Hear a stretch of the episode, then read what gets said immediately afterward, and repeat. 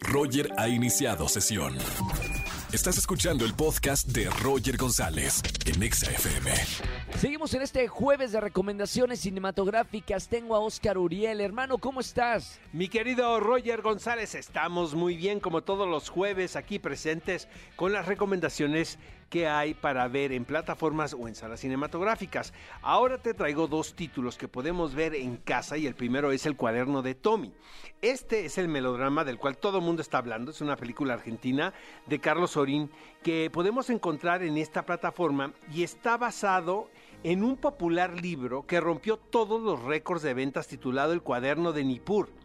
Básicamente, mi querido Roger, la historia es de una madre quien tiene que enfrentarse, y la verdad nadie quisiéramos estar en este lugar, con el dilema de decirle a su hijo de dos años de edad, por cierto, gran actor el niño, que padece una enfermedad terminal y sobre todo tiene que encontrar la manera de que el niño la recuerde con el paso del tiempo.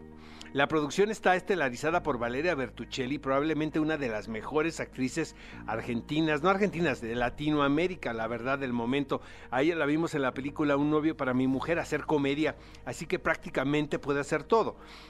Esta película, Roger, raya en lo justo considerando lo morboso que se puede convertir el asunto que se está tratando. Nunca se apela al melodrama barato y es una cosa que agradecemos a pesar de lo peligroso de la tesis. Aquí el director, Sorin, demuestra su oficio respaldándose en un reparto sobrio quienes interpretan los personajes de esa manera. El cuaderno de Tommy no apela a la autocompasión y lo celebramos aquí en este espacio de verdad. En particular, eh, de mis secuencias favoritas está la despedida de este personaje protagónico, de, de su amigo y de su hermana. De verdad, mm, yo nunca lloro viendo las películas y en esta no sé si es la pandemia, pero sí estuve a nada de que se me rodaran las lágrimas.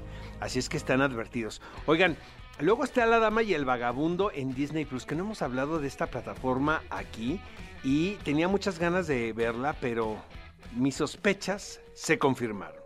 La ganancia que tiene esta película inmediata a mi persona es que está protagonizada por caninos y yo amo los perros.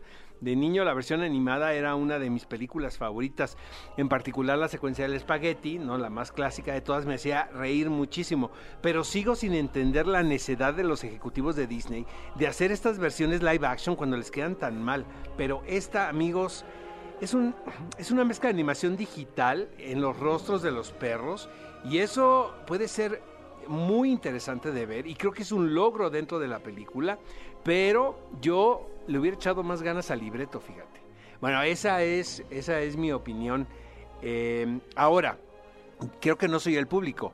Eh, si esta película se le enseñas a un niño que no conoce la historia, probablemente le vaya a gustar. Entonces hagan la prueba con el sobrinito que nunca ha visto la película de 1955. Mi querido Roger, este sábado 10 de la mañana tienen una cita en qué película ver aquí en Exa FM 104.9. Tenemos un programón loco, recomendaciones, ya viene la Mujer Maravilla, pero antes nos va a acompañar este sábado Alfonso Herrera. Así es que todas las fans de Alfonso, que son muchísimas fans y chicas y chicos también.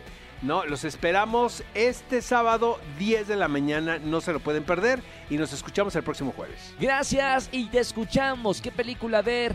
10 de la mañana, ya lo saben, los sábados aquí en XFM 104.9. Escúchanos en vivo y gana boletos a los mejores conciertos de 4 a 7 de la tarde por XFM 104.9.